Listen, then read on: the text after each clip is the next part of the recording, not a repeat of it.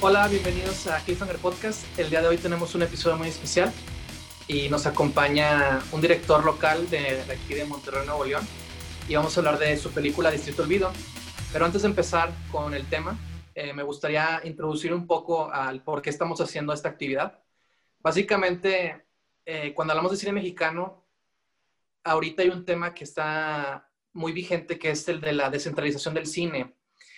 Eh, cuando hablamos de esto, nos referimos a cómo en la capital generalmente los recursos están destinados en, una mayor parte, y esto habla de, que cuando se está haciendo cine se hace desde una visión, desde cierto, cierto grupo de gente.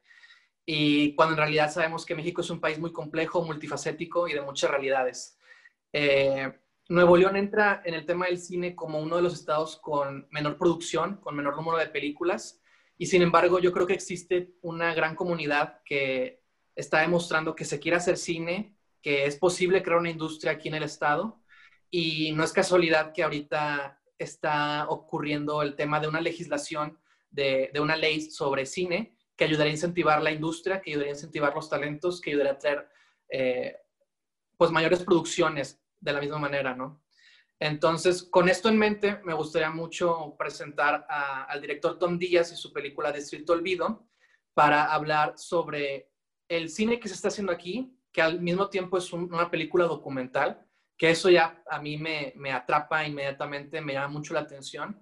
Y también la razón por la que estamos haciendo esta actividad es porque considero que, es una película destacable, ejemplar, y justamente esa es la, la dinámica que quiero tener con el director si les parece bien, antes de empezar a hablar con él, me gustaría presentarles el tráiler para que se den una idea de, qué va la película, eh, visualmente cómo se ve. Y ya pasando de, ver el tráiler, eh, hablaríamos con el director. Así que ahorita, ahorita empezamos con la dinámica.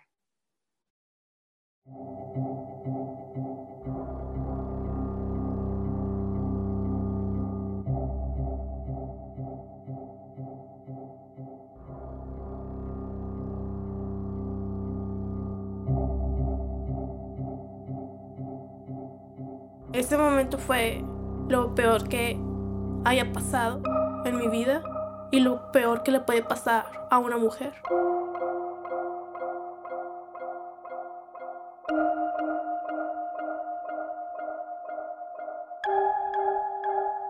Porque pues yo decía que, quería ser narco, va. Siempre fue mi sueño, va a ser narco,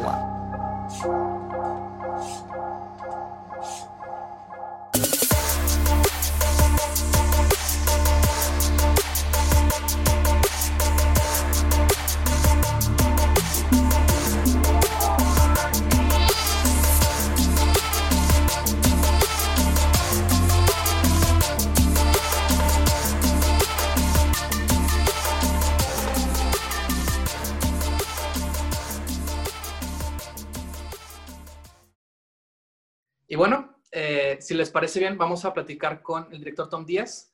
Hola Tom, ¿cómo estás? Hola, ¿qué tal? Este, muchas gracias por la invitación, Sergio, y a, pues, a todo tu equipo que, con el cual están colaborando para pues, que más personas tengan un acercamiento pues, al cine, ¿verdad? O sea, creo que todos los medios y todas las formas de, de difusión son válidas y obviamente posibles en este, en este nuevo va y ven de la comunicación, pues creo que hay que sostenernos de, todo lo que hay, ¿no? Para, para tanto ustedes como, como nosotros que nos interesa realizar imagen, cosas, este, pueda llegar pues, a más personas, ¿no? Que a final de cuentas muchas veces para eso se hace, ¿no? Para ser observado. Pues, gracias. Sí, claro. Nombre de qué, gracias a ti por darnos el tiempo, porque la verdad eh, yo, yo vi tu película en una, una de las tres funciones que hubo en Cineteca Nuevo León. Eh, la, vi, la vi justamente a inicios de este año, la que fue, la que fue en este año. Y, y me enteré de ella justamente por las redes sociales, ¿no? Por los eventos que hubo de estos para esto, ¿no? De que publicitando, promocionando la película. Y al mismo tiempo me enteré que, que como que tenía muy, muy, buena reacción con el público, que las salas se llenaban. Entonces fue como que, fue que, wow, o sea, y es de aquí la película, ¿no? De que, a ver, quiero, y es documental, y de qué va, es blanco y negro. O sea, como que hubo muchos elementos que, que llamaron mi atención Y cuando voy a verla, me quedo como que, o sea, wow, o sea, la verdad, no, no, no sabía esta película y ahora que la conozco, oh, me encanta que exista, ¿no? Este, me encanta lo que está causando. Entonces, justamente, o sea, desde esa vez que, que salí, eh, tenía muchas ganas de, de, que más gente la pudiera ver, por, por, porque, digo, obviamente el, cine como una película, pero también hablando de documental, pues habla ya de un registro, ¿no? De un documento casi, casi que se vuelve histórico, ¿no? Para la posteridad. Entonces, eso me pareció como muy interesante y, y, usar este podcast para hablar con gente que, que se dedica a esto, que realiza eh, cine eh, o otro tipo de medios audiovisuales, ¿no? Eh, me pareció como muy pertinente el poder tenerte como uno de los invitados. Entonces, si te parece bien, me gustaría que primero tú te pudieras presentar con la audiencia, con los que no te conocen, quién eres y a qué te dedicas, ¿no? Claro, pues mi nombre, como ya se ha escuchado anteriormente, pues es Tom Díaz. Eh, soy de aquí de la ciudad de Monterrey. No soy nacido aquí, pero pues aquí crecí prácticamente y, y me considero que, que, pues gran parte de mi, de mi yo pues está aquí. Aquí, se desarrolló, aquí se influenció eh, y pues con el tiempo realmente yo me voy guiando más como por intuición. O sea, soy una persona como que, que, que va sintiendo las cosas y que, que, va sintiendo esta parte de la intuición, que creo que básicamente es un instinto que desafortunadamente hemos ido perdiendo, ¿no? Yo, yo le llamo que es como el sexto sentido, cuando, cuando a veces dicen, es que tienes un sexto sentido, bueno, yo sí creo en estos como, como escala de sentidos más allá de los, de los, de los que se pueden observar o tocar, y en eso se entra pues la intuición. ¿Y a qué voy con esto? Pues que en algún momento, a partir del 2009, 2010, pues yo tuve esta intuición de empezar a experimentar con una cámara fotográfica. Eh, más allá de tomar algún curso o de estar en una licenciatura, en una carrera más afín a lo que podría ser eh, eh, lenguajes audiovisuales o, o cine, eh, como de una manera más este, específica, pues no, yo me guié más por mi intuición, empecé a tomar fotografías este, en sistema digital, así en las primeras cámaras estas que, que ya tenían este, un sistema reflex digital. Eh, porque en mi casa pues tuve acceso a una gracias a mi hermano mayor, eh, que creo que pues también es como fundamental esta parte de, del, del, apoyo pues como hereditario, ¿no? De lo que te va dejando eh, la persona que va delante de ti, este camino recorrido, pues tú, tú vas ahora sí que a veces cosechando pues ciertos frutos.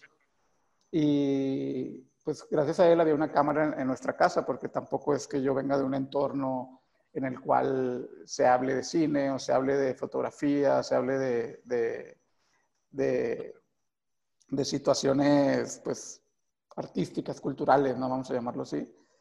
Eh, yo crecí en el municipio de Guadalupe eh, y nací precisamente en Durango, en un, en una, en, una, en un pequeño pueblito que se llama Tamazula, eh, encallado ahí como a mitad de la nada, en, una zona como montañosa. Eh, y bueno, eso, entonces gracias a, él pues tuve acceso a esta cámara y pues muy afortunado porque empecé a experimentar. Me dijo algunos tips de, ¿sabes qué? Esto sube aquí, sube acá, esto es la luz, velocidad. Y empecé a experimentar, empecé a experimentar. Después con el tiempo me di cuenta que o me quise dar cuenta o creí darme cuenta que era medianamente bueno eh, eh, usando la cámara.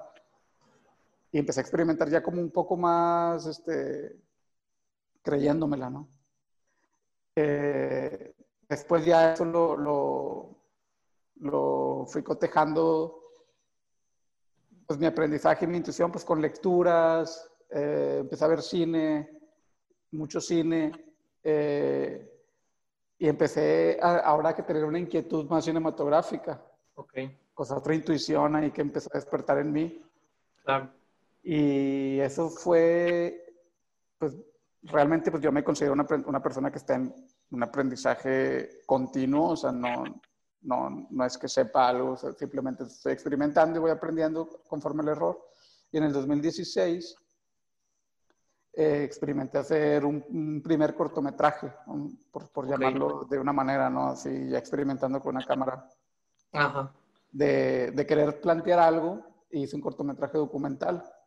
Eh, poner alguna, alguna situación, darle un desarrollo y, y, pues como un, un desenlace, ¿no?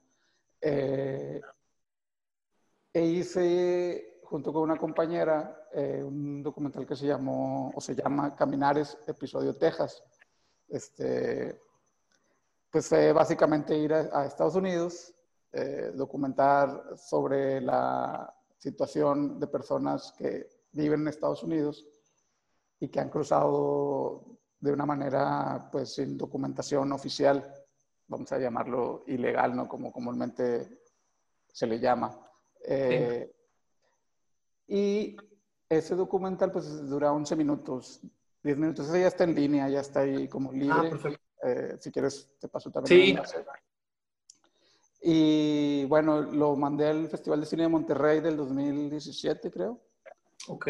Y fue seleccionado y, la verdad me dio como mucho gusto como que lo hayan seleccionado siendo una primera vez, sin saber nada. También se presentó en Cineteca de Tijuana.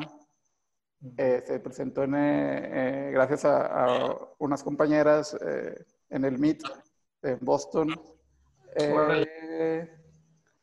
sí, tuvo ahí como un, par, no, no, estuvo mucho, digamos, una corrida muy, muy amplia. Después lo coloqué en internet y pues ahí ya, ya es como libre, ¿no? Sí. Pero eso me dio como una pauta y me dio una pauta de, de, de creer en mí, básicamente. O sea, de saber que, que si puedes y crees en ti, pues lo vas a lograr, ¿no? En, en cierta medida tampoco es como que esté buscando éxito o, o, tener como un registro filmográfico extenso detrás de mí. Sí, claro. de hecho, es ir como experimentando. Entonces, después de eso, disculpa, ya tuve esta intuición y, y ya después ya empecé a experimentar con más cosas, con video experimental, eh, me gusta mucho como esta parte del video experimental. Eh, empecé también con videoclips, como usando ya un poco mi lenguaje eh, fotográfico, cinematográfico para, para, algunas bandas de aquí del estado. Okay. Y, hasta que después dije, creo que me siento al menos con las ganas de intentar hacer un largometraje documental. Y, fue cuando lo intenté, que lo empecé a hacer en, en 2000, 2010, finales del inicio del 2018 empecé como tenía planeado ya como del 2017 como ok ok.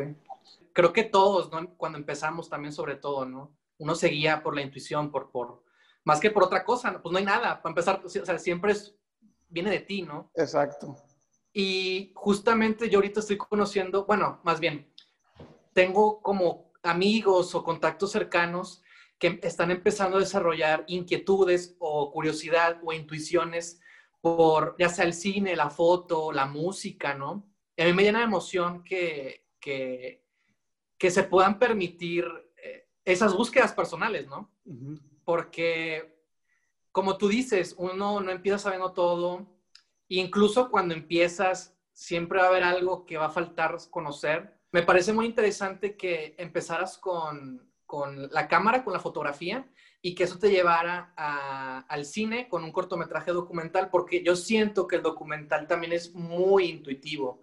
Siento que, a diferencia de la ficción, eh, uno es el que va decidiendo y también la vida misma, ¿no? O lo que tú estás intentando llevar a cabo te va empezando a determinar ciertas circunstancias o ciertas cosas, entonces tienes que estar muy abierto a, pues justamente a, eso, ¿no? A que las cosas no salgan como tú quieres y también como a ser flexible, más bien. Creo que ese era lo que, el punto que quería decir.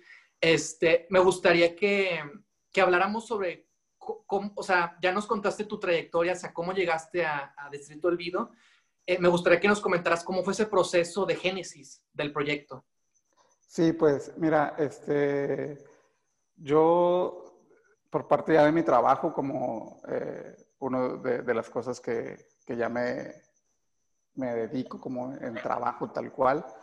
Este, soy, este, o imparto clases de, fotografía eh,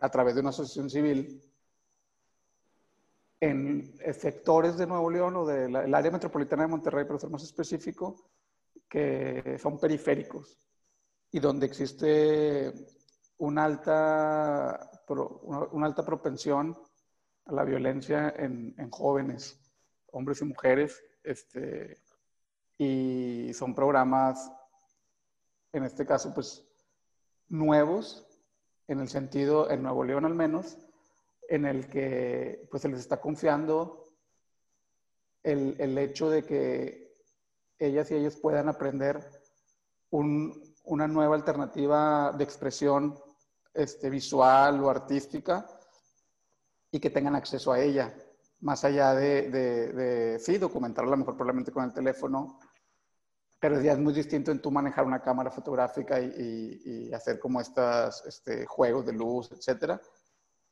Y yo creí en ese, en ese, en ese programa, en ese proyecto, me, me, me parece súper interesante.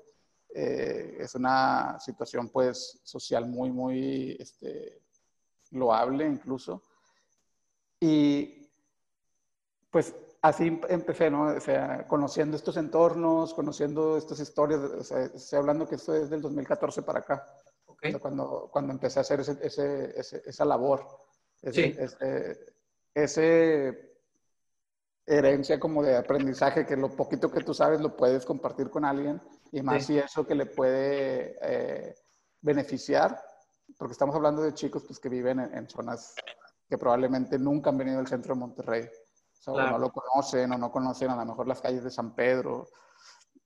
algo que para nosotros probablemente puede ser, y digo nosotros, al menos a mí en, en, en mi época adulta, porque no es que yo de niño también tuviera acceso a, eso. yo también fui una persona que creció en un entorno periférico, que ir a, un centro comercial en San Pedro pues era una osadía, o sea, era, era algo prácticamente en el cual tú no te sentías parte, pero aún así ibas. Era como un desafío, era como, ah, pues yo, yo voy a ir, incluso hasta te ponías una ropa distinta a la que usabas normalmente para ir al, al centro comercial. Estoy hablando de la época de los 90, yo ahorita tengo 38 años. Eh, aún así, pues siempre te digo, he tenido las, ganas de ir y voy a, donde quiero, pues me he sentido libre y, y, lo hago. Pero hay personas, hombres y mujeres jóvenes, en una adolescencia intermitente, con ciertos dolores, ciertos pesares, ciertas eh, conductas, ciertas herencias generacionales que son muy pesadas y que no tienen este tipo de libertades o este tipo de accesos. A lo mejor tienen acceso a otro tipo de, de, creatividad, de esparcimiento, de expresión, viéndonos al punto como artístico, probablemente lo primero que llega a un barrio en cuestión así este, artística, vamos a llamarlo, es el graffiti. Porque es algo como urbano, o sea, porque una lata realmente cuesta, no sé, creo que ha de costar una lata la más barata, que no es especial de graffiti, ha de costar unos 20 pesos probablemente en una ferretería. Eh, y pues rayar la pared, ¿no? Esta expresión de, de, dejar un algo tuyo en una pared.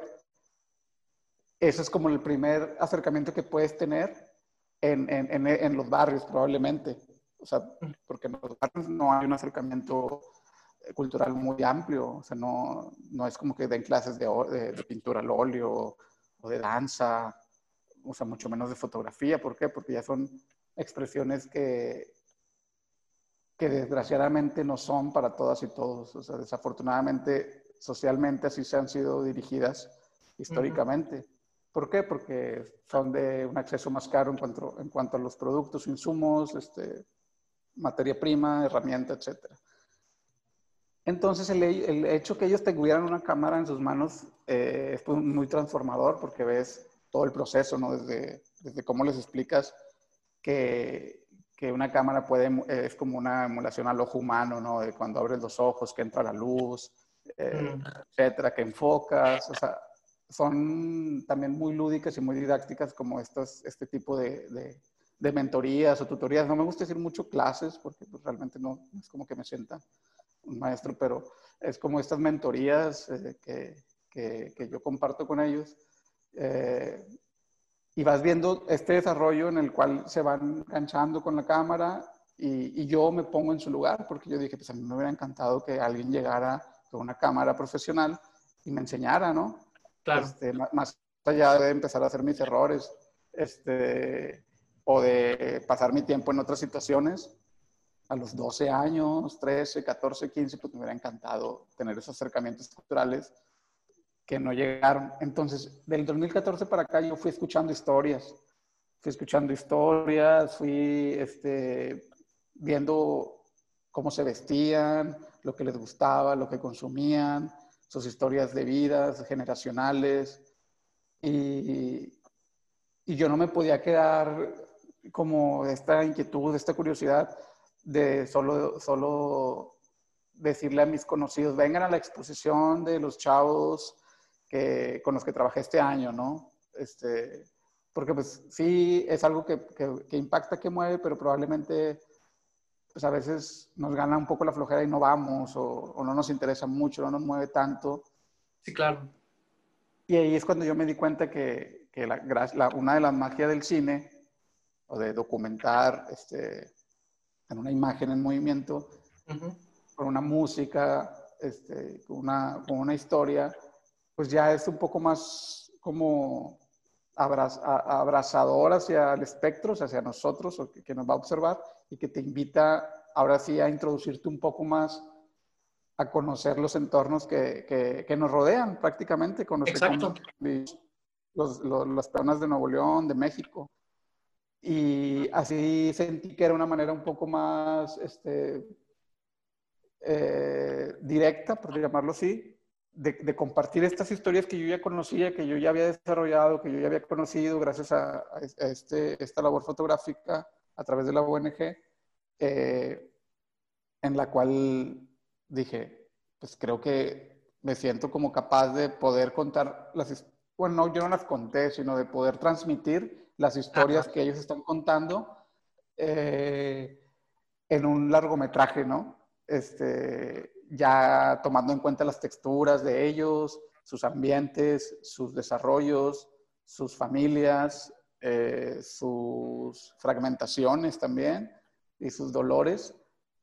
Y he tenido también un poco la, la fortuna que, que, he podido viajar también fuera de, dentro en el territorio mexicano y, en el, fuera de México. Precisamente voy a hablar de Latinoamérica. Okay. Y me di cuenta que también hay en esa etapa de, socialmente hablando, en este sector poblacional que se repite eh, por este sistema político que, en el cual vivimos, que hay estos rezagos en jóvenes hombres y mujeres a nivel latinoamericano muy, muy marcados, o sea, en Chile, en Argentina, en Colombia, este, te encuentras historias igual o peor este, de, de lo, lo, que nos rodea a nosotros como ciudadanos en este entorno. Y dije, pues es prácticamente lo que yo estoy viendo, es una radiografía mexicana, latinoamericana, este, porque pues yo veía y, lo que me decían mis amigos, mis amistades, mira, este barrio es así, aquí pasa esto, este, esta persona hizo esto. Después yo me empecé a documentar un poquito antes de, de, Distrito Olvido, de, ya llevar, o sea, ya tenía la idea, dije, ¿cómo lo voy a contar? ¿Qué quiero hacer? Y una de, mis, de mis influencias, que probablemente ni lo sepa porque no hablo con él, pero de, poder yo contar algo desde el barrio, desde, desde el núcleo, es un cineasta argentino que si quien nos está escuchando no lo conoce, por favor vayan y, y vean sus películas, están libres ahí en YouTube. Y que también es un personaje, la verdad yo eh, le admiro muchísimo su trabajo, se llama César González. César González es un, es un joven argentino que él creció en una villa, en un barrio. Este, y tiene películas hechas por él mismo, eh, hechas con su equipo, digamos, casero, este, y con personajes. Él, maneja, la mayoría de sus películas son ficciones, pero basadas en la vida real porque están ambientadas y él creció en un barrio, él creció este, pues con una familia también fragmentada, estuvo también en la cárcel, era un chico de barrio, vamos a llamarlo así, por, por este eslogan que, que, muchas veces ubicamos a los jóvenes. Eh, que realmente a mí no me gusta tanto el chico de barrio, siento que a veces es incluso peyorativo, ¿no? Pues todos somos de un barrio, soy del, del, barrio del centro de la ciudad, otros del barrio de, del San Pedro, ¿no? Claro. Eh, pero bueno, ese es también un tema que probablemente toquemos más adelante, el de la exclusión, el de la, claro, de la sí, discriminación. Eh, entonces, César González es un chico que creció en una, en una villa argentina eh, eh, y pues estuvo en la cárcel y en la cárcel conoció a, también a un maestro que dijo que le, le, prestó un libro y tuvo una inquietud, empezó a hacer cine, escribir poesía. Y cuando yo conocí su historia, yo ya tenía como esta idea, te digo, el 2014 para acá, de intentar contar algo, pero él vino como a redondear muchas cosas en mi cabeza, realmente. O sea, él, él sí... En, en, en, la parte, en la parte de, digamos, del guion, o en la parte de, de, de cómo contarlo, no en la parte estética, uh -huh. sino en, en, la parte de, de, decir, creo que lo que está sucediendo en Argentina es muy similar a lo que sucede aquí. Él lo está contando de esta manera, él, él usa otro, otras texturas, otras formas, pero el, el trasfondo es, es, creo que muy similar. Obviamente, yo adaptándolo a mi realidad y a la realidad de los jóvenes, y él a la suya, pero creo que es del poco cine que al menos yo conozco, latinoamericano, que se enfoca en, en, aprender desde la intuición, o sea, porque él tampoco estudió cine, él, él hace todo, todo, por él mismo, eh, él viene de, de ese núcleo, eh, él está proponiendo pues nuevas formas de hacer cine y nuevas formas de, incluso de, de presentación, ¿no? De cuelgo mi película y que la vean, ¿no? Este, sí. Y ha hecho muchísimo ruido, este, me gustaría que hiciera más ruido, que todo el mundo lo conociera. Este, sí. Entonces, pues eso, eso fue lo que, digamos, las películas de César González vinieron como a mí darme este empujoncito y decir, Ajá. claro, dale, y dale por este como, como línea en la que probablemente te puedas sentir tú más tranquilo y más abierto y más libre a poder desarrollarlo. Por ejemplo, si, si a mí me hubiera gustado a lo mejor hacerlo por la línea habitual, pues de que busca un productor, este, quién te va a financiar, eh, hace sí. un, un, equipo de trabajo de sí. mínimo 50 personas o 20 según, uh -huh. yo creo que no lo hubiera hecho. O sea, creo que realmente a lo mejor no lo hubiera hecho porque me conozco y, y a veces soy de, ah, tengo la, la, la, esto en la cabeza, entonces contacto a la persona y, oye, vas a estar en tu casa, es que quiero ir al lugar al que pasé ahorita y, y ver cómo, cómo está, ¿no? Ok y pues ya me voy yo solo en mi carro y, o yo ando en el carro y ando viendo como espacios, formas. Eh, eso es en todo, no solo en distrito, sino en, en, en la fotografía. Sí. Eh, voy en mi carro, voy corriendo, voy en la bicicleta y voy pensando, también me gusta mucho escribir y voy pensando cosas que, que después paso a papel, ¿no? O cosas así. Eso es parte de lo que te digo la intuición. Al menos en este momento tienes la facilidad de, de solucionarlo por ti, por ti mismo. Uh -huh. Pero después yo no sé en qué mundo me metí tampoco, pues no, el mundo del cine es muy vasto y, y, también muy engañoso. Sí. Pues sabes que hay momentos en los que ocupas ya ciertas conexiones. Por ejemplo, esto sí. que estamos haciendo ahorita. O sea, esto que estamos haciendo ahorita es una conexión y se necesita esto también para, para lo que tú hiciste durante dos años, tres años. Exacto. O una idea en la cabeza que tenía seis años pueda ser replicada, ¿no? O sea, como un eco y eso en el detalle al menos de la difusión, ¿no? Sí. Eh, y, y, pues gracias otra vez nuevamente por eso. Entonces, pues así, Distrito del Video se forjó, digamos, en mi cabeza a partir del 2014. No tenía nombre, obviamente. Sí. Eh, era la, la, idea de querer contar algo con los chavos, de, de, de, de apoyarles, más allá de, enseñarles este conocimiento fotográfico eh, o de compartirles el, el conocimiento. Este, era eso de, de, cómo, lo, cómo lo puedo formar en mi cabeza siendo alguien que, que, no tiene una formación, vamos a llamarlo académica en el cine, más que una formación visual, porque pues me gusta el cine, ¿no? Sí. Este, y es una formación visual y pues yo hago mis apuntes ahí en mi libreta como puedo y, y voy viendo encuadres y voy viendo formas de cómo contar historias. Y obviamente este tipo de historia, pues a lo mejor no la voy a contar como, como si fuera una, ficción o algo así, entonces tuve que documentarme con, con, escritos, con formas de, de, hablar del tema, con otro cine que, que, hable de ese tema, entrevistas, todo, y, y eso fue lo que, eh, digamos, me dijo, dale, sí se puede. Ya con el bagaje de haber tenido pues este cortometraje, tener la, la, el ánimo de que fue seleccionado por alguien que ve cine y que considera que algo es bueno para ser proyectado, y con ciertos comentarios que tuve, y dije, va, yo creo que sí puedo. Y otra vez como que volví a, tener este comienzo de cuando tomé fotos que creí que era medianamente bueno, dije, pues creo que al menos eh, creo que lo puedo intentar y, y, el resultado pues es este, ¿no? Que como tú dices, que te gustó, que te fascinó, que muchas gracias, obviamente lo agradezco, y que las presentaciones que tuvo en Cineteca pues todas, al menos hasta el día de hoy, estoy súper agradecido con Esto es para esto por la difusión, el colectivo de, de, cine independiente de aquí de la ciudad, que pues creyeron en mí, ¿no? Y, le dieron una buena difusión y tuvo una muy buena respuesta. Entonces, por ahí va como este, este, este génesis, ¿no? Este cómo se fue no, este, distrito.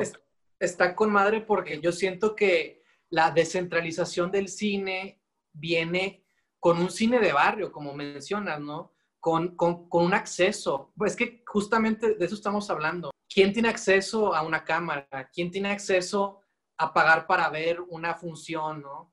Entonces, estamos hablando de un tema también de como falta de representación en el cine mexicano que estamos viendo. Y de la misma manera, cuando sí te representan, dado la exhibición, la distribución, eh, los procesos en salas, se vuelve muy complicado. Entonces, tú mismo me estás diciendo lo que yo ya quería decir, de que, o sea, una película, eh, y luego quizás todavía en México, por esto de, la de que hay industria, de que no hay industria, de que hay centralización, eh, se, vuelve, se vuelven procesos muy largos. Y luego para que cuando la termines, no, no tanta gente la pueda ver, es como que, ¿cómo es posible, no? Y hay historias como la tuya que logran ser honestas, muy valiosas, que logran transmitir, llevarnos, como tú dices. Yo también siento que, o sea, una de las razones por las que me gusta el cine es justamente porque nos transporta, ¿no? Es, son ejercicios de empatía, ¿no? Nos mete en una situación en la que quizás no, jamás hemos estado envueltos, ¿no?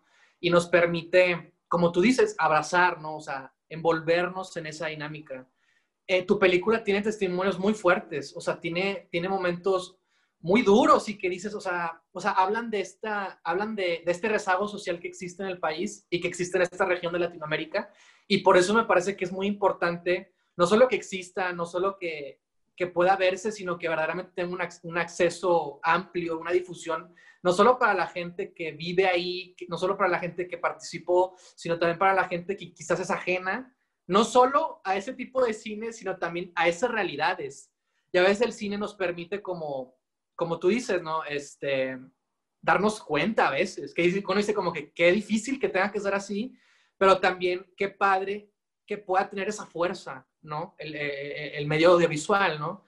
Entonces, me encanta que estés eh, comentando toda esta trayectoria y que estés como trazando puntos que yo ya había eh, considerado para hablar. Entonces, me gustaría que primero nos dijeras, o sea, en tus palabras, de qué trata Distrito Olvido, de qué va, y eh, que nos contara sobre eh, cómo fue este proceso de dirigir, o sea, de, hacer las entrevistas, por ejemplo, de cómo, cómo fue este proceso de, confianza, porque es, es, documental, es entrevistas, son cosas muy fuertes, ¿no? O sea, creo que es imposible verlo y no sentirse de que, no sentir algo, ¿no? Entonces me gusta. De hecho, yo desde que lo vi dije, o sea, no puede ser, o sea, el, el que hizo esto tuvo una, una, confianza, un acceso, volvemos a hablar de acceso, ¿no? Un acceso de, de, pues sí, de confianza y de seguridad con estas personas, ¿no? Con jóvenes todavía, ¿no? Entonces me gustaría que hablaras de, que tú nos expliques de qué trata Distrito Olvido y de la misma manera cómo fue este proceso de las entrevistas, ¿no? de, de, de este seguimiento con los personajes. Mira, pues Distrito Olvido narra a través de la historia de 10 jóvenes eh, su propia vida, de cómo fue crecer hasta la, digamos, adolescencia, porque casi todos son menores de edad, cómo fue crecer en un entorno ubicado en, en la zona que rodea la, la ciudad, que le, que le, llaman periferia, eh, y cómo fue crecer en este entorno en la época en la que la violencia estaba como más desatada y ellos eran prácticamente niños, este, pues niños, porque eso fue que en el 2012 más o menos, eh, incluso alguno, alguno, de ellos habrá tenido dos o tres años, hasta el más pequeño que sale. Entonces fue como crecer en este entorno, escuchando este tipo de, de historias, de, de situaciones que pasaban en la calle, de sonidos que eh, emitía la misma calle, ¿no? Estamos hablando de, riñas, eh, sonidos tipo de, descargas de, armas de fuego. Eh, después, pues ya crecen y como esta historia generacional, pues ya la traen como inherente, ¿no? O sea, la tienen así con, con, con su yo. Eh, sin saberlo, porque de alguna manera todos crecimos con eso, ¿no? Pero a lo mejor algunos días nos tocó de una manera más adulta. muchos de nosotros pues, nos tocó ver o escuchar también, pero pues, con, un comprendimiento más este, adulto, pues logras depurar ciertas cosas, ¿no? O, no te logras enganchar, etc. A ese, a ese entorno, súmale que sigue probablemente en menor medida en cuanto al, al, ir y venir de, de, de, la violencia, pero sigue existiendo, así como también existe en el centro y existe en otros lados, pero probablemente en estas zonas es donde, donde, donde el nivel de impacto es más fuerte porque es más constante, sucede probablemente cada dos casas o cada tres o cada esquina que, que hay una situación de riesgo alguna riña, eh, deserción, digamos, eh, eh, escolar o, que no hay una motivación para, para, seguir estudiando, no hay los recursos económicos, materiales, este, emocionales incluso. entonces, estas 10 historias de 10 jóvenes, pues narran cómo fue crecer en ese entorno, básicamente eh, cómo, a mí, digamos, me afectó que yo estaba en una plaza, la, plaza pública del parque, de ahí de, la colonia o, del vecindario, como por, si alguien nos escucha fuera de, Monterrey que sepa lo que es una colonia. Eh, la plaza en el vecindario, el parque, y cómo a lo mejor jóvenes mayores que yo estaban en la siguiente banca y probablemente estaban consumiendo alguna sustancia o tolveneándose, como le llaman. Tolveneándose es en un, en un frasquito de plástico, esos de, de, de botecitos de agua. Pues vas a la ferretería y compras un solvente y empiezas a, a, inhalar, ¿no? Entonces, ¿cómo observar ese tipo de cosas o incluso cómo empiezas desde el alcohol o desde, desde, desde el el cigarro incluso, y después empiezas a, tener una, una, escala. Esto lo estoy mencionando en cuestión a las sustancias, pero tampoco sin señalar y decir que, digamos, eh, juzgar el por qué lo haga. O sea, no, no la idea no es juzgar, o sea, el, el, documental, y yo siempre se los he quedado claro, es algo que probablemente ni siquiera sabes cómo iniciaste ahí. O sea, no es tu culpa, vamos a decirlo, sino es tu culpa el hecho de que, de que consumas o el hecho de que eso, eso sea parte de ti, sino es como entenderlo, es como intentar entender el por qué, el por qué camino, el por qué como, el por qué lloro, el por qué consumo, o sea, es el intentar el por qué, o sea, e-, es, es el, el, el, comprenderlo, el entenderlo, de dónde viene. Entonces es el, el, digamos, la, la, onda de distrito, del entender de dónde viene esto, no del decir, está sucediendo esto. Este, con los jóvenes. O sea, eso obviamente también es una, una línea de que decirle, digamos, a la cuestión de autoridades que, Sí. serían las competentes de, de la salud pública, eh, educacional, eh, etcétera, de infraestructura, de que hay un rezago, como le llamábamos, un rezago y de que hay que atender eso, porque, eso ya está, porque ya está pasando, ¿no? Y el sector, todos nosotros, es el entender eso, el comprenderlo, del por qué, del por qué llegó ahí y cómo se desarrolló y cómo se está desarrollando. Entonces, una vez, una vez que nosotros comprendemos, y voy a hacer esta analogía, cómo caminamos, pues tenemos una concepción de, de- del caminar. Y decimos, estoy caminando, un paso sigue al otro, pero los dos pasos son independientes el uno del otro. O sea, no, no, no son dos piernas iguales, incluso todo nuestro cuerpo tiene como cierta eh, diferencia, ¿no? Mínima. Sí. Porque son cosas independientes, esta mano no es esta. Y una vez que yo comprendo que estas dos manos son mías, digo, ah, estas son mis manos, con sus carencias, con sus limitantes, con sus atributos, y qué puedo hacer yo con ellas.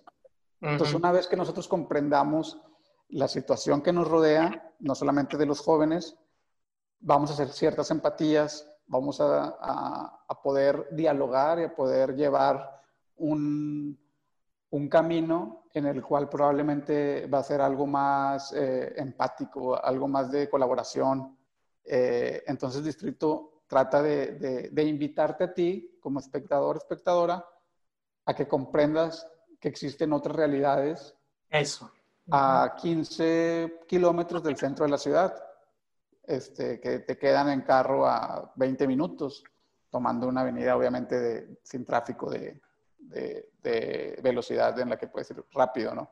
Porque en camión probablemente haces dos horas, o sea, haces do- dos, Sí. horas, que ese es otro, otro tema, ¿no? Como esta violencia de la movilidad, este, que no todos tienen los mismos accesos y al sector de trabajo, al sector eh, que vive lejos, pues es tenerlo almacenado en, en- en una pequeña burbuja de acero por más de dos horas es un trayecto violento, es un trayecto que te vulnera, este, que, que- que de por sí llegas cansado de trabajar, ahora subirte ahí y las deficiencias que existen, Exacto. Llegas a un lugar lejano que ni es lejano, o sea, son 15 kilómetros, o sea, eso alguien que corre lo, lo puede hacer sin ningún problema, algún deportista. Eh, y eso es, es el invitar para comprender eso y después dejamos la invitación para atender, digamos, e- esta, esta problemática desde, desde los sectores que, que pudieran interesarse en pero pues eso el cine también lo viene haciendo históricamente y muchas veces no sucede. O sea, tiene que ser una producción en la que se haya gastado muchísimo para que te, Ujú. te den como pie a decir, hay que atender este, este, este problemática que la película está contando, ¿no? Sí. Era lo que hablábamos al principio, de que el cine pues es, es una gran línea que, que si lo quieres hacer tú solo puedes llegar, lo puedes hacer, pero a lo mejor ya no puedes tener ese eco de una gran, gran producción. Pero ese es otro tema, también depende de lo que estés buscando. Claro. Entonces eso, es, es el comprender, el entender. La historia está narrada por ellas y ellos totalmente, o sea, no hay ninguna voz en el documental que no sea la de, la de los chicos y chicas. Ujú. No, no intervino ningún, ningún experto en, en violencia, ni- ni- Ajá. en el sentido narrativo. Sí, sí, sí. Y luego de ahí me paso a la siguiente pregunta que me hacías de cómo fue generar este, estos vínculos. Pues Sí. te digo, todos ellos tomaron este, eh, este tipo de, de- de- del curso de fotografía, entonces yo los conocí muy bien. Y el curso es, es un curso pues, que yo le llamo basado en, en- en esta como teoría de la fotobiografía. Pues no, no es, sí es como conocer la cámara, este, el, el- el- el saber como las cosas técnicas, pero muchas veces yo trato de, de colaborar con ellos y ellas que, que indaguen un poquito más, que interioricen un poquito más en lo que quieras contar con una fotografía. Y es ahí donde ya se hace un proceso artístico, porque estás interiorizando algo y después lo estás sacando y lo estás transformando en, digamos, en una pieza, un producto, un algo que ya tiene algo inherente tuyo, una emoción, y esa emoción ya cuenta algo, ¿no? Entonces, bajo ejercicios lúdicos, este, incluso reflexivos, terapéuticos, etcétera. Y no terapéuticos no me refiero como a, un, a una cuestión psicológica, porque obviamente no.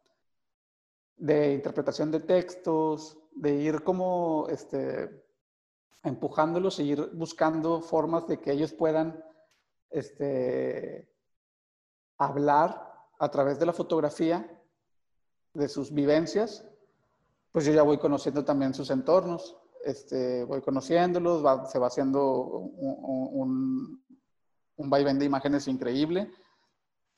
Y ya, obviamente, yo desde, desde antes de conocerlos dije que yo tenía la inquietud de hacer un, un largometraje. O sea, digamos en la clase 1, yo, yo, yo, yo, les dije, quiero hacer un largometraje, es un documental, y me, me interesaría hacerlo en este barrio, ¿no? Digamos, en, el, en, el, lugar donde estoy, en la colonia donde estoy. Eh, y todos, ah, no, es interesante, pero yo ahí no le dije, yo quiero que salgas tú, ni que salgas tú, ni que tú hables. O sea, no me dije, es mi intención, vamos a ver si se logra. Claro. Porque yo no sabía, no conocía como las historias tal cual. Pero sabía que viniendo del 2014 me iba a encontrar con las mismas historias, sí. las mismas eh, carencias, las mismas dolencias. Eh, entonces, digamos que nada más ya fui yo haciendo mis apuntes en mi libreta de, de las historias, digamos, que, que, yo sentí que se podían entrelazar, que podían contar algo, que podían ser más similares entre sí. Eh, porque si te fijas también eso, eh, igual ahorita llegamos a ese punto, el documental tiene como esta narrativa en la que hay ciertos enlaces ahí escondidos. Este, uh -huh. Y este, yo no les dije nada, obviamente. Ya después de, de que fue avanzando el, el, curso de foto, pues yo ya individualmente le iba diciendo, oye, este, ¿sabes qué? A mí me interesaría que, que, que si te late, pues podamos lograrlo. Y ya le, le, tampoco era como una invitación de que quiero que tú seas, ¿no? O sea, era, sí. si tú aceptas, lo, lo, hacemos, si no, pues no hay ningún problema. Okay. Y al, fin, al principio iban a hacer cinco, o sea, solo cinco historias pero ya después como fue avanzando el tiempo y, y la disposición también de, de, los jóvenes, dije, pues no, pues este, yo creo que con 10 y dándole una pauta a cada uno, puede ser un, algunos más extensa que otros, sí. este, puede, puede funcionar. Y así se fue, o sea, cada vez, digamos, el, el, el, el archivo Distrito del Video se fue haciendo más grande y más grande, hasta que dijimos, bueno, vamos a dejarlo en estas historias Okay. Ya tenemos la confianza por el curso, por lo que hemos hablado, confían en nosotros, ya habían hecho trabajos fotográficos, eh, confían en la institución que es la que nos lleva, digamos, a nosotros, esta asociación, uh -huh. eh, confían en mí, este, en el sentido de, de, que pues todo va a ser desde, desde un sentido de, de contar pues lo que ellos viven lo que ellos quieren y hasta donde ellos quieran también. O sea, claro. hubo cosas que en las entrevistas pues realmente no se pusieron. O hubo uh -huh. escenas o tomas que no se pusieron porque pues no, no quedaron, digamos, eh, en este corte de decir, no, pues hasta aquí, ¿no? O sea, es, es contar hasta aquí. O incluso hubo, hubo escenas que ni siquiera se hicieron, que yo tenía pensadas porque ellos me dijeron, ¿sabes qué? No, ahí no vamos, o ahí no nos metemos, o eh, esto no lo puedes filmar o cosas así. Entonces, si aún así yo estoy intentando contar algo a través de sus historias y ustedes, quien lo llegaron a ver, pues sienten que es como un, un, un golpe visual y, y, auditivo en cuestión de narrativas fuerte, porque te lo cuentan niños y niñas prácticamente. Ellos, sí. Exacto. Este, te lo cuentan ellos que, que, que lo vivieron. Ahora, imagínate eso al doble, vamos a llamarlo así, por dejarlo ligero, o sea, las cosas que no se contaron, lo que no se, puso, lo que no se pudo decir, donde yo no pude meterme a grabar sí. o a filmar, como dicen en el cine, que yo siempre digo grabar, este, pero bueno, también respeto la parte esta, eh, los tecnicismos. Eh, entonces, pues eso, de que también supe y supimos todo el equipo, desde ellos, los quienes están contando yo, y el equipo me refiero que éramos dos o tres personas. Ok. Eh, meternos, ¿no? Saber a dónde y hasta dónde. Entonces, al final, pues así fue. Gracias a ese núcleo de confianza, se lograron estas entrevistas, eh, se logró que nos dieran acceso a sus casas, a, a, sus trayectos, a sus rincones, a sus guaridas, a, sus, a las hendiduras emocionales, eh, a sus deseos y a sus, a sus anhelos también y a sus felicidades, porque también no, hay algunos fragmentos en los que pues se muestra este lado, de decir, pues también estoy feliz, ¿no? O sea, hay, algunas, hay algunas escenas que probablemente este, ya, ya visto, recuerdas en las que hay júbilo, hay, hay felicidad, ahí en todo está agradable, me siento cobijado por mi, por mi grupo de amigos. Eh, entonces, pues es básicamente contar esto y no contarlo desde la tragedia o desde el todo está mal, sino es contarlo desde lo que ellos están viviendo y cómo nos lo quieren transmitir y hasta donde ellos quieren obviamente transmitirlo. Está fascinante este diálogo porque te das cuenta cómo estamos hablando de, de, tu película, pero al mismo tiempo estamos hablando de muchas cosas, ¿no? Que son inherentes. Y es que, es que es lo que yo les digo, a mí también me, me, interesa mucho el documental, me gusta el documental, tengo proyectos que quiero realizar. Y justamente me he dado cuenta que cuando quieres hablar de algo, o más bien, cuando quieres hablar de un tema, por no decir la palabra problemática, ¿no? O por no decir otra, otra cosa, ¿no? Si quieres hablar de un tema, y empieza a investigar, empieza a grabar, empieza a, a, desenvolverte eh, en el proyecto, te das cuenta que ese tema al que quieres hablar está conectado con un montón de cosas alrededor. Entonces, hablar, hablar de una sola cosa no es hablar de una sola cosa. Y, y si quieres hablar solamente de eso, eh, quizás sea porque lo que está alrededor es lo que produce esa cosa de la que tú quieres hablar. Entonces, eh, qué bueno que estamos hablando no solo de la película, sino de todo este entorno que rodea a la película y que forma parte de la película. O sea, no podemos, no podemos negarlo, no podemos este, decir solo una, hablar de solamente una cosa. Entonces, me, me gusta mucho que, que, estemos como abriendo ese diálogo a otras cosas para que también, porque también quizás la gente que está escuchando, o sea, no, no se piensa, vamos a hablar de un documental de una película y de repente estamos hablando de la movilidad de la ciudad que claro que sí, estamos hablando de, de, estos entornos, estamos hablando de, de, estas distancias, estamos hablando de... De lo generacional. De lo generacional, de la violencia en Nuevo León, cómo se vivió en Nuevo León, para cierta generación, exactamente. Estamos hablando de... Digamos que son los rezagos de, o sea, de la herencia de eso. Eh, ellos lo están cargando, que son los que lo vivieron más de cerca. Y nosotros que también lo vimos de cerca, lo cargamos de una manera. Y a la mejor manera de cargarlo es de realizar este documental. O sea, básicamente sí.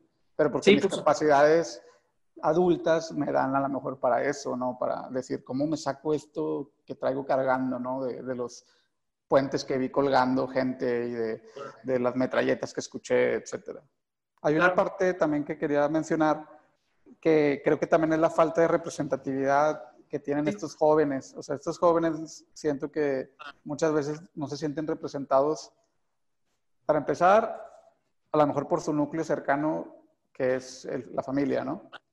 Después, eh, o, su, núcleo generacional, ¿no? Tampoco se muy representados, eh, o apoyados. Y luego, si pasas a un sentido de, de, vecindario, tampoco, porque casi siempre eres señalado como el, el, el, malo del barrio, el, problemático o, o, el que hace sufrir a, la familia, etcétera, ¿no? Después, eh, eh, estamos hablando de este gran, eh, como círculos que se van haciendo cada vez más amplios, municipal, estatal, institucional, o sea, no te sientes representado por una un sistema educativo, no te sientes representado por, por algún gobernante, vamos a llamarlo así, no me gusta esa palabra, pero este, era para ejemplificar. Y te vas sintiendo representado por otras cosas que, que, que, tienen, que tienes acceso. Este, en este caso, pues, el, el, vecino, que mi tío que está en el penal, que tal cosa, y vas sintiéndote representado por esto, que, que tampoco es una, una, una, señalización hacia eso, sino es, es, también, es ver esa carencia de representatividad que hay hacia los jóvenes, hombres y mujeres, en esta edad que es muy determinante, o sea, la que es la adolescencia. Es una edad determinante tal cual en la que también existe muchos suicidios en esa edad. ¿Por qué? Porque los, los sentimientos son tan, tan fuertes que como los canalizas, ¿no? Este, entonces, hay quien explota. y, y, llega, digamos, a, este, a, encumbrarlo de esa manera. Y, y, esta falta de representatividad, pues básicamente ellos la encuentran en la música eh, y algún tipo de música. Este, eh, digamos, en, en, el tipo de arte que tienen acceso. Estamos hablando del graffiti y, y, el graffiti a mí me encanta, o sea, yo soy un, un admirador del graffiti, el muralismo, etc. Pero ahí es donde entra esa falta de representatividad, de que ese tipo de arte es, es señalizado o es penalizado por, el, por el Estado, ¿no? Entonces, si tú estás haciendo como un tag, unas bombas, este, estás este, expresándote en una pared que es una pared propiedad privada pero abandonada y llega un policía y, te, y te sube y, y, ya desde ahí ya estás este, señalado, dices, ah, este chavo fue el, niño que se llevaron por andar rayando, ¿no? La policía.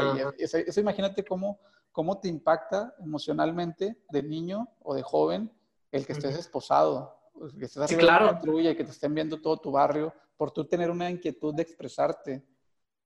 Entonces esa falta de representatividad de la que, eh, de la que, yo, de la que yo hablo. Y a mí, por ejemplo, cuando yo era chavito, adolescente también, tenía, no sé, 16 años, y a mí me, encantaba patinar, 15 años, me encantaba andar en, skate, y era como, en esa época, los 90 era súper extraño como ese mundo del skate aquí en, en Monterrey. Y el mismo vecindario no comprendía esa, esa expresión que ahorita se, transformó en una expresión olímpica, porque es un deporte olímpico.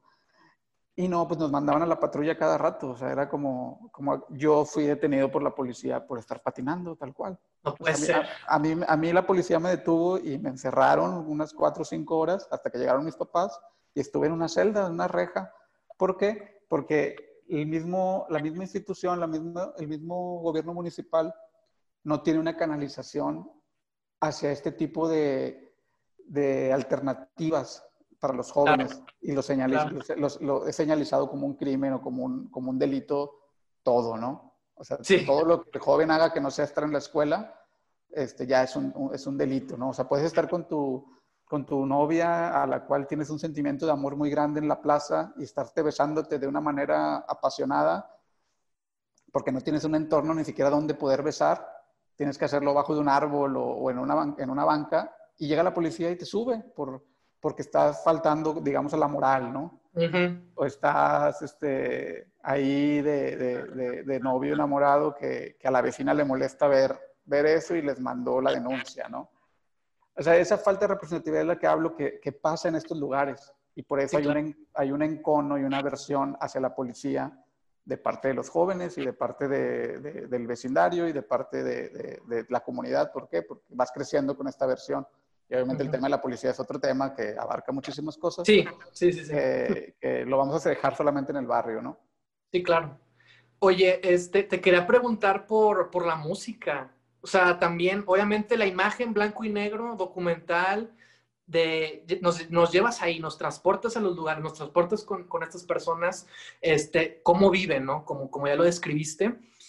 Pero también la música es un elemento que, que también te atrapa y te envuelve y hace que, que, que, te metas todavía más con la película. Entonces, me gustaría preguntarte por la música, ¿cómo fue eso? Este, eso fue gracias a, a bueno, eso también fue como un, pequeño tema que, que yo me imaginaba como cierta música, pero no sabía cuál era. Sí. o sea, yo, yo, yo, yo, tenía como la inquietud, pero no, no daba, entonces me puse a, hacer, hacer como hay una investigación de YouTube y de, de archivo y de, de, estar básicamente buscando canciones y, ver cómo yo conectaba con las imágenes que había en mi cabeza o con lo que ya había filmado, etcétera. Y, y, no, le, no le daba y no le daba y no le daba.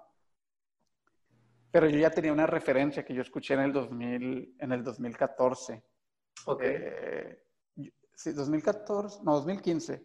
Yo escuché una referencia de, de un, un, chico eh, ecuatoriano que tiene un proyecto que se llama Lascivio Bohemia.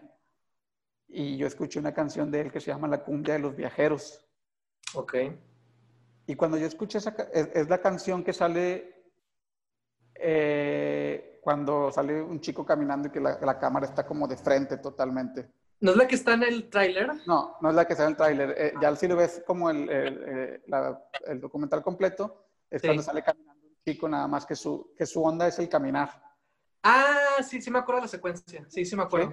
Ok. Sí. Es- Bueno, esa, esa canción yo la escuché en el 2015 y ese era mi punto de referencia. ok. Yo dije, esta canción me encanta, me gusta muchísimo. En algún momento quiero hacer algo con ella, no sabía qué. No, no, no había, o sea, tenía las imágenes aquí, tenía como una idea de hacer Distrito Olvido, tenía una Sí. canción aquí, pero era como, como un rompecabezas, ¿no? Sí. Y esa canción yo no la quise utilizar para otra cosa, ni, ni para algún video experimental, ni para un promocional, ni para nada. Ok. Obviamente, usar me refiero a, a- a pedir los permisos, etcétera, no hablar con la persona, Ujú. pero la escuchaba constantemente y me encantaba y me encantaba.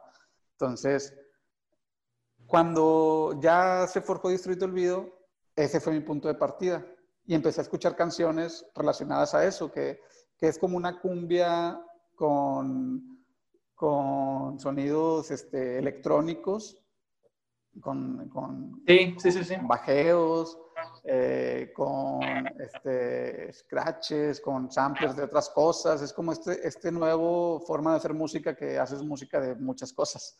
Es una pieza, ¿no?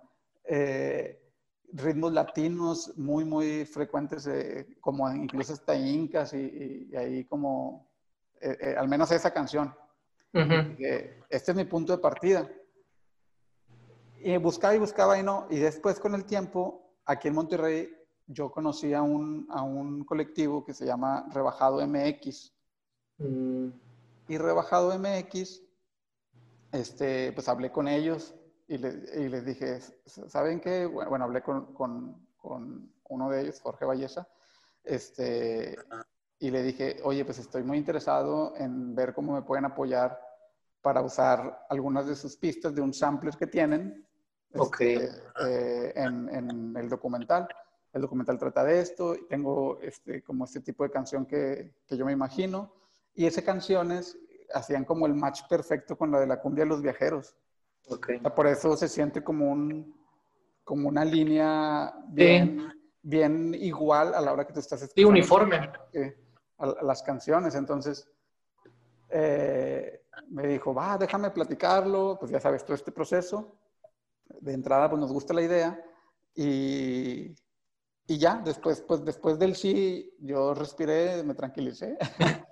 y este, esa parte fue, digamos, las canciones del soundtrack, vamos a llamarlo así. Y Sí. el, el score, eh, la- como la música original, que son como estas atmósferas que de repente Sí, hay. sí, sí, sí. Esa es una música original que de hecha para la película de César Meléndez. Él es un músico de aquí de la ciudad. Eh, él eh, es el titular de ahí, el productor titular de ahí de, de Nodriza Studio. No sé si has escuchado hablar de ese lugar. Sí, claro. Es, es un estudio de grabaciones y también es un foro musical cultural en el que bandas tocan en vivo y hacen eventos.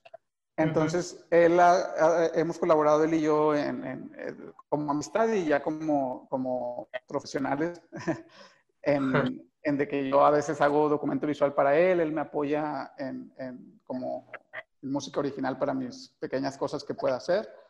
Sí.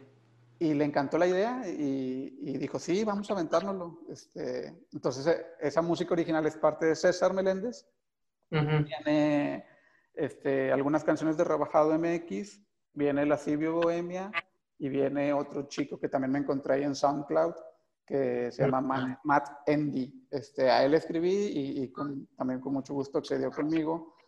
Y, Wow. y- y así se forjó, digamos, el- eh, esa línea musical que tú escuchas eh, a la hora que estás viendo el, el, el docu y siento que, pues que sí es un buen, un buen, un buen este, eh, enlace, o sea, creo que sí se unieron, al menos lo que Sí. yo estaba en mi cabeza sí se unió.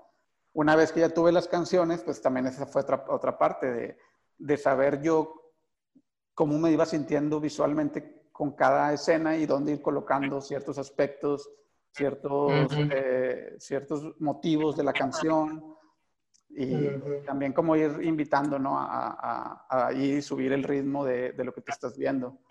Este, básicamente eso fue, pero no, estoy súper agradecido con, con todos quienes colaboraron con la música. Este, creo que es como una parte fundamental de, de, todo, ¿no? Porque es un, es un, concepto audiovisual lo que tú estás viendo, o sea, tienes que escuchar algo y te, te va llevando. Y esa pregunta me la hacen muy, muy seguido cuando las pocas veces que me han entrevistado, ¿verdad? y me, preguntan, este, sobre la música.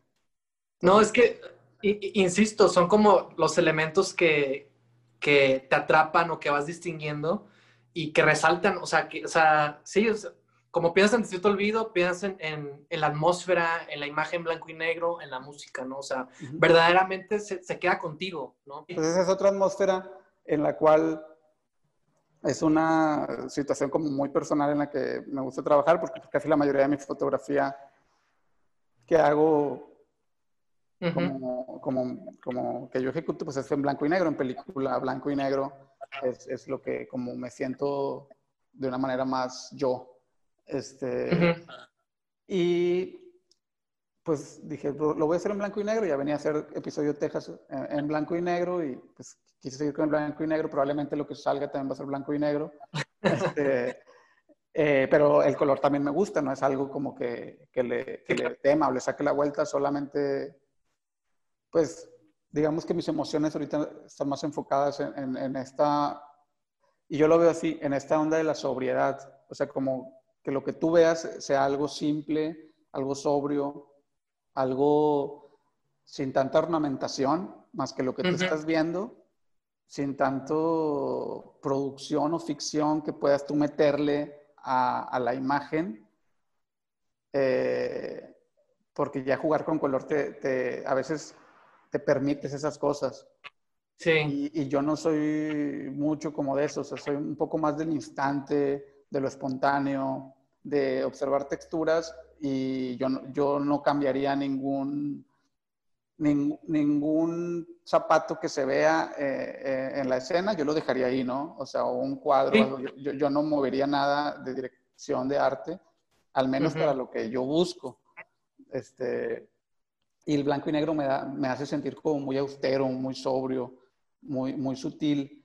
Y otra de las cosas es que es prácticamente la, el documental es una invitación a la gente visual de que tú puedas al menos por un instante de tu vida entrar a la vida de ellos o a una casa de ellos o a un ambiente de ellos o a una atmósfera en el que te puedas pasar cuatro minutos en una escena larga, por ejemplo, la escena de, los chavitos que viven en su casa, esa me la han preguntado también y yo les digo, es que es invitarte a que estés por un instante en su casa. Sí, sí. Es como cuando llegas a una casa y te dicen, pásale.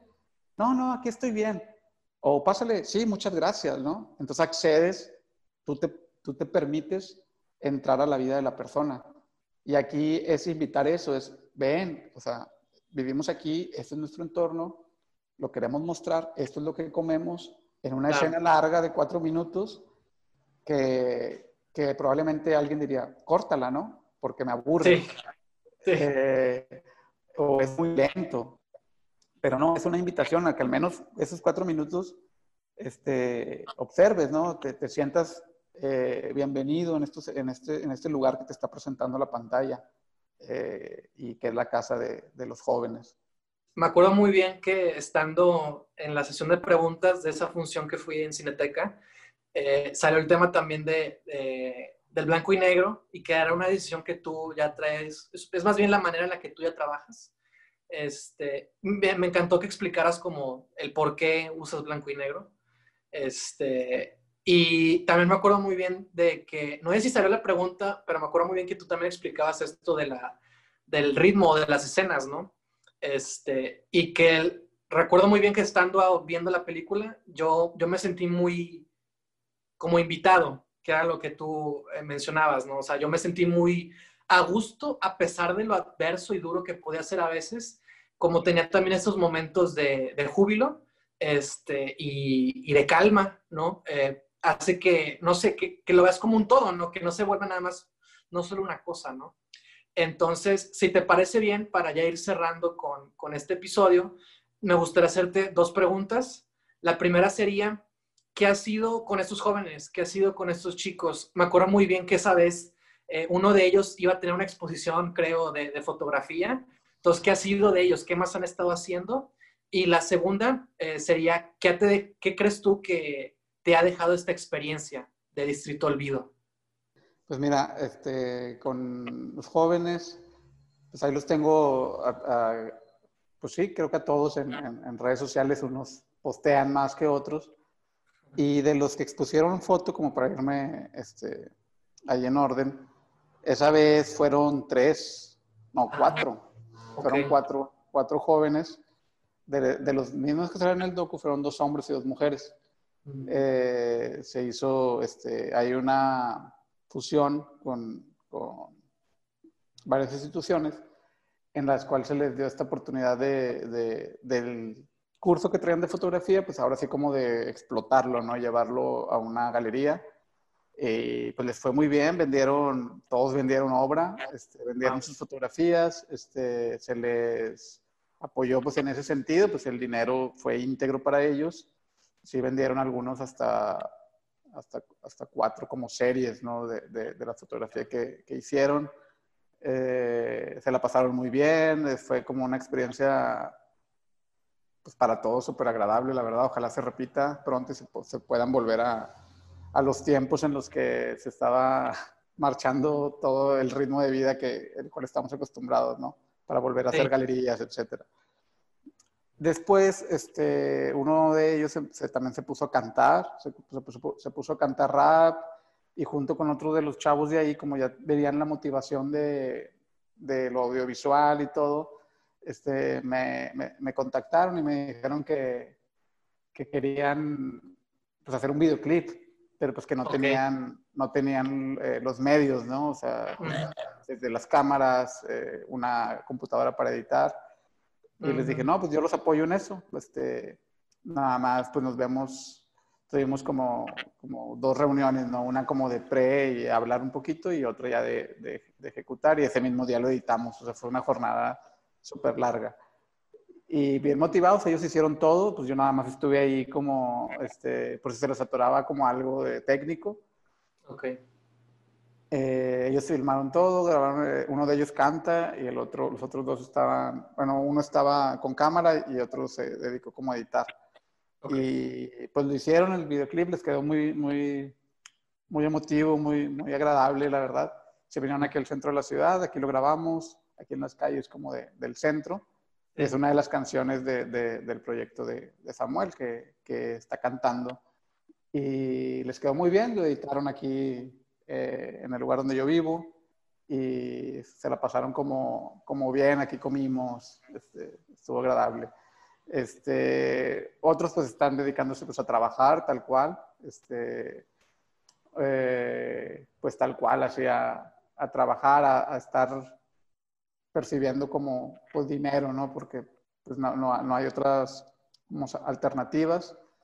Otros están viendo la posibilidad de estudiar, de continuar estudiando. Eh, creo que van bien, creo que, que está todo pues tranquilo, creo, o, más tranquilo con las vicisitudes que podamos tener todos los seres humanos.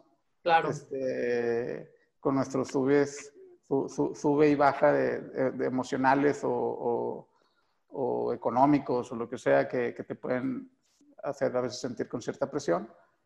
Pero al menos hasta donde he ido un poquito, también he tenido ahí contacto con sus padres, con su mamá. A veces una de esas mamás me, me, me firma ahí como en el internet, este, en las redes sociales, como siempre como de, una buena este, forma que pues obviamente estoy súper agradecido con ella por, por también brindarnos la, la, la oportunidad ¿no? de, de, estar en contacto con su hijo, de, de poderlo este, conocer más a fondo. Sí. Eh, y pues de lo que me dejó Distrito Olvido, híjole, pues yo creo que pues, sí, sí fue, es como, como una, un gran bosque de emociones, o sea, eso sí, súper fue una retroalimentación súper grande. O sea, más allá de, de, que haya sido como mi primera experiencia en esto y a esta magnitud, porque pues creo que sí tuvo como un eco eh, en las presentaciones. Eso yo estoy súper agradecido porque ya es agradecerle a la gente, ¿no? Pero esta retroalimentación de la que ya hablaba es más como hacia, hacia lo vivido con los jóvenes, este, a lo que me dejaron, al agradecimiento que, que, les tengo por, por permitirme eh, confiarme sus tesoros y sus experiencias personales y yo solamente pues, ser este comunicador, ¿no? Eh, comunicador que hizo ahí como una estructura eh, visual para, para, que ustedes pudieran observarlo. Y pues básicamente es volver a, reafirmarme a mí eh, en esta empatía, en esta empatía emocional, en esta confiar en la persona que es señalada o sea, señalada en cuanto a algún tipo de estigma. Sí. seguir confiando en esa persona este, hasta, hasta el último momento, ¿no? O sea, el, decir, yo confío en ti, el, el extender un brazo, el, un abrazo, eh, el poder escuchar o poder contestar un mensaje de, de, de, WhatsApp o de Facebook a las 3 de la mañana, si a veces escriben. Mm.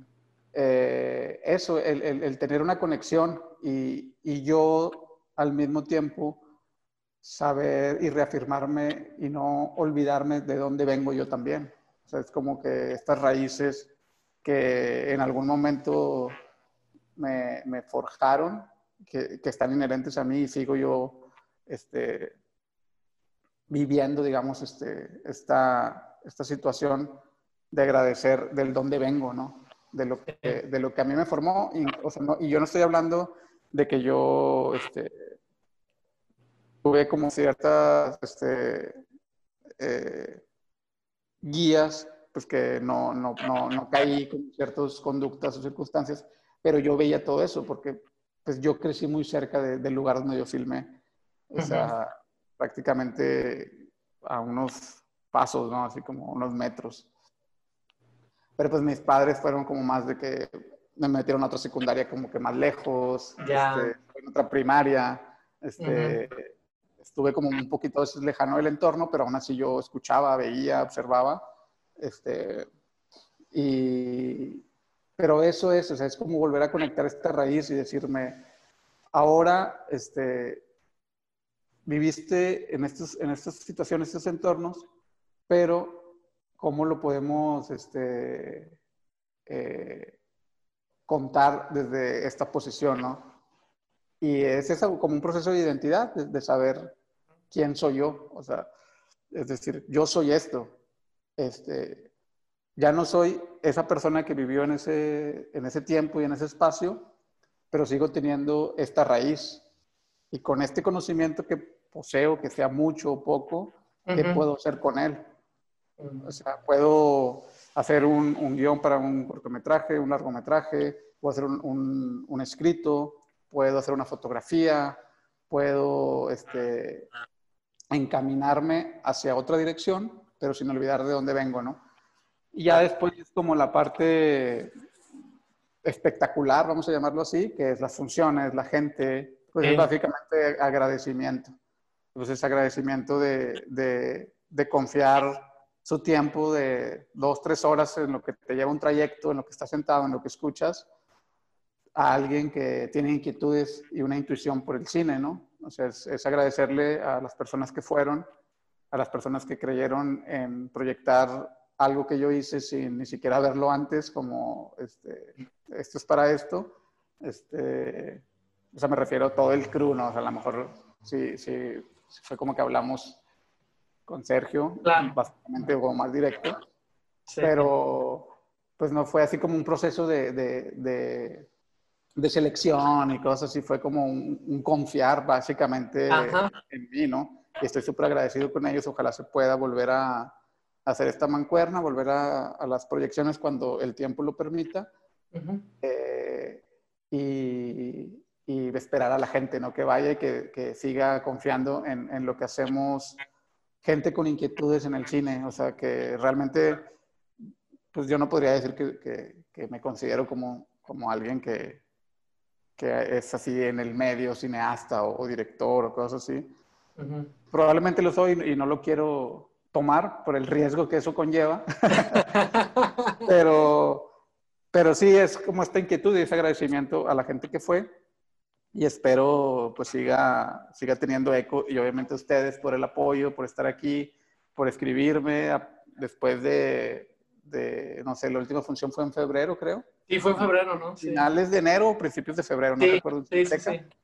Estaba programado que se estuviera proyectando continuamente en Cineteca antes de, de, COVID.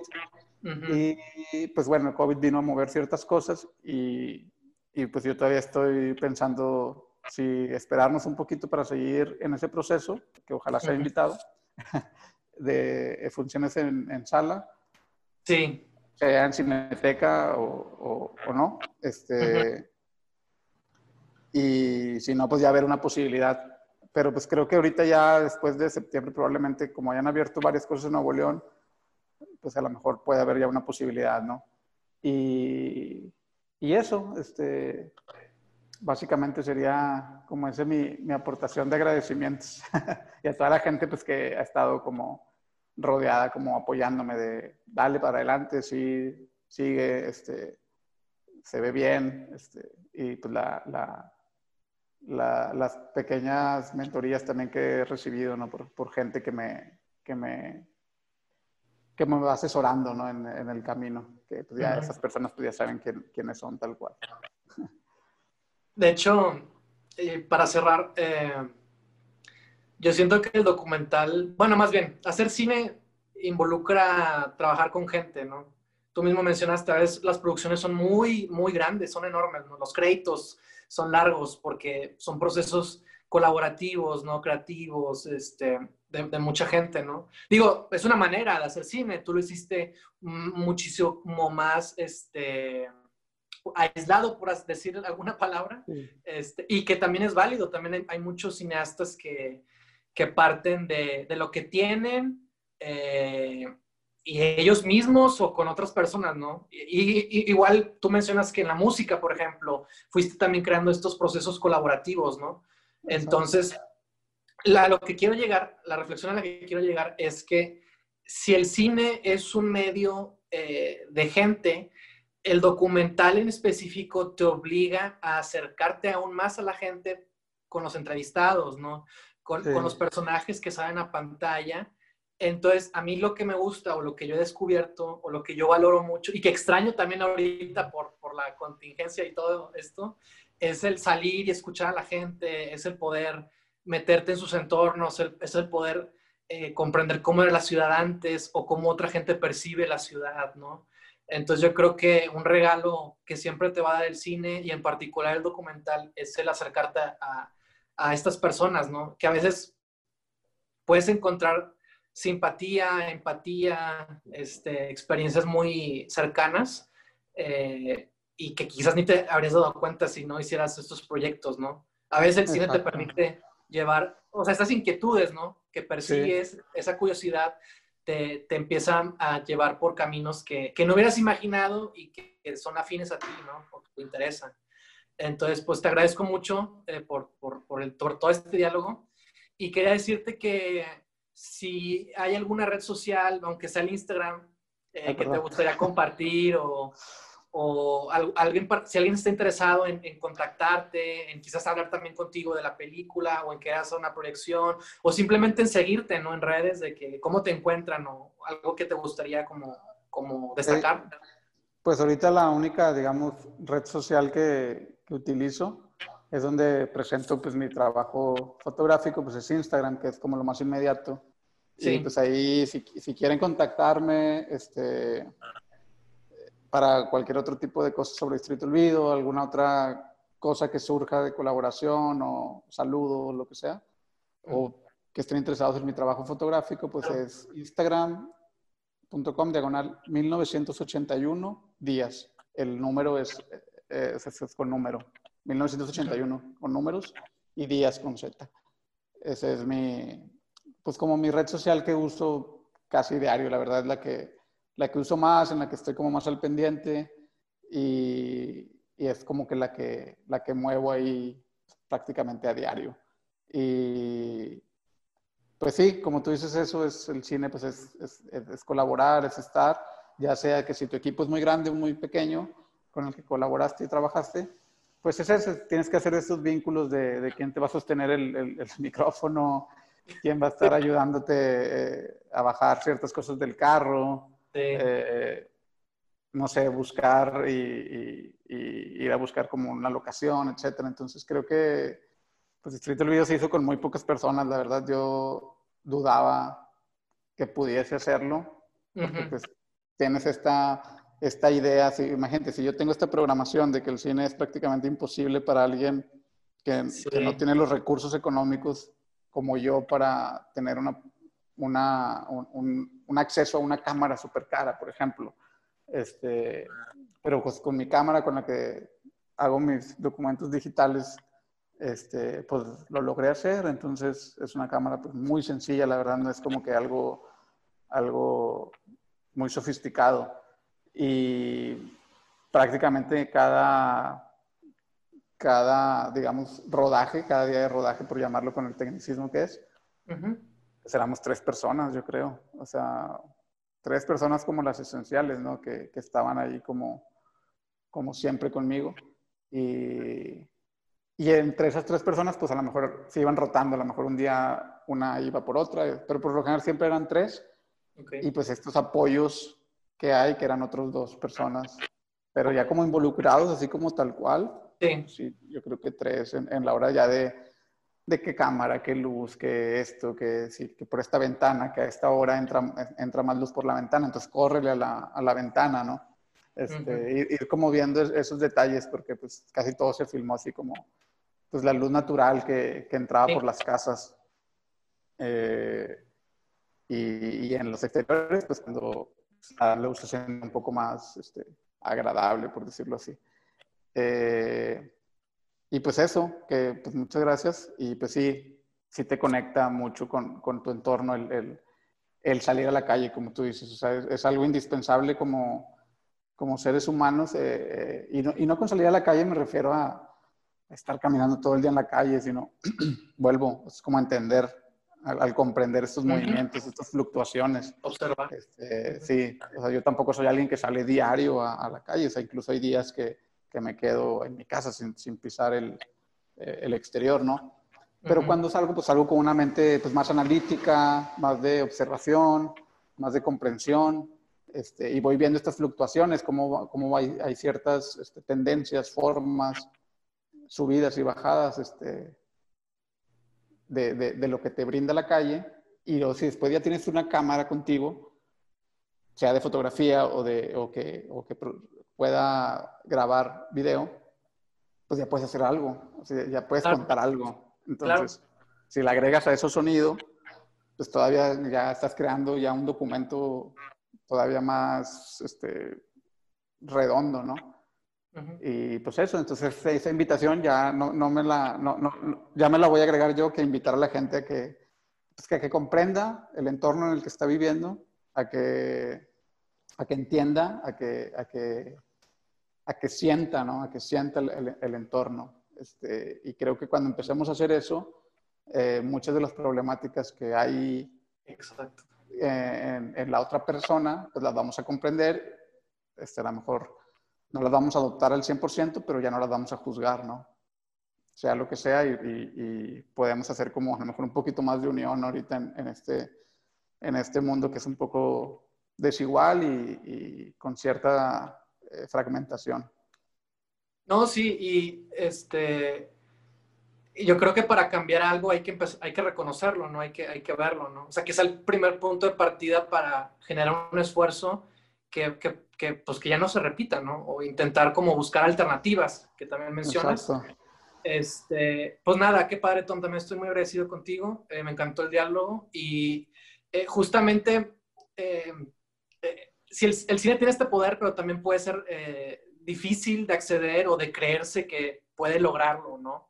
Y creo que con este diálogo, lo que, con lo que más quiero que se queden, además de la película y de todo esto, es el que también uno se anime a empezar a, ejercitarse, a, generar estas inquietudes, al poder expresarse, ¿no? Al poder generar algo, crear algo con lo que tiene, ¿no? O sea, ese es el primer paso siempre y ya tú decides, tú determinas eh, por qué vía o por qué camino seguir, así como tú determinaste el tuyo, ¿no? Entonces yo creo que, que es válido y que hay que seguir explotando eso, porque, porque seguramente en la medida vamos a encontrar visiones muy interesantes, ¿no? En el camino, de gente que con lo que tiene hizo su película y más allá de lo técnico o de si estuvo aquí, si estuvo allá, eh, me hizo sentir algo, ¿no? Entonces, yo creo que hay que partir de ahí, hay que tomar esto como, como un consejo, como una guía, como un anímate, si se puede. Y pues nada, eh, estamos, estamos muy agradecidos, me, me encantó el diálogo. Y bueno, si quieren eh, seguir escuchando nuestro podcast, eh, pueden encontrarnos esos episodios especiales que hacemos de entrevistas eh, con invitados de, locales. Son, también están disponibles en Facebook y en YouTube en manera de video, pero en audio nos pueden seguir encontrando en, en los mismos sitios de siempre, que es Spotify, Google Podcast, Apple Podcast, Anchor. Y pues nada, esperamos que eh, seguir haciendo este tipo de diálogos, seguir teniendo este tipo de, conversaciones con directores, porque vuelvo a lo mismo, eh, el cine es muy complejo y puede ser muy eh, atemorizante a veces, pero también hay esfuerzos que se están haciendo con sus recursos y que pueden ser igual de valiosos, ¿no? Y que no hay que dejar en el olvido, ¿no? Precisamente. Entonces, pues gracias por acompañarnos, gracias por escucharnos y, y nos vemos a la próxima. Muchas gracias, nos vemos.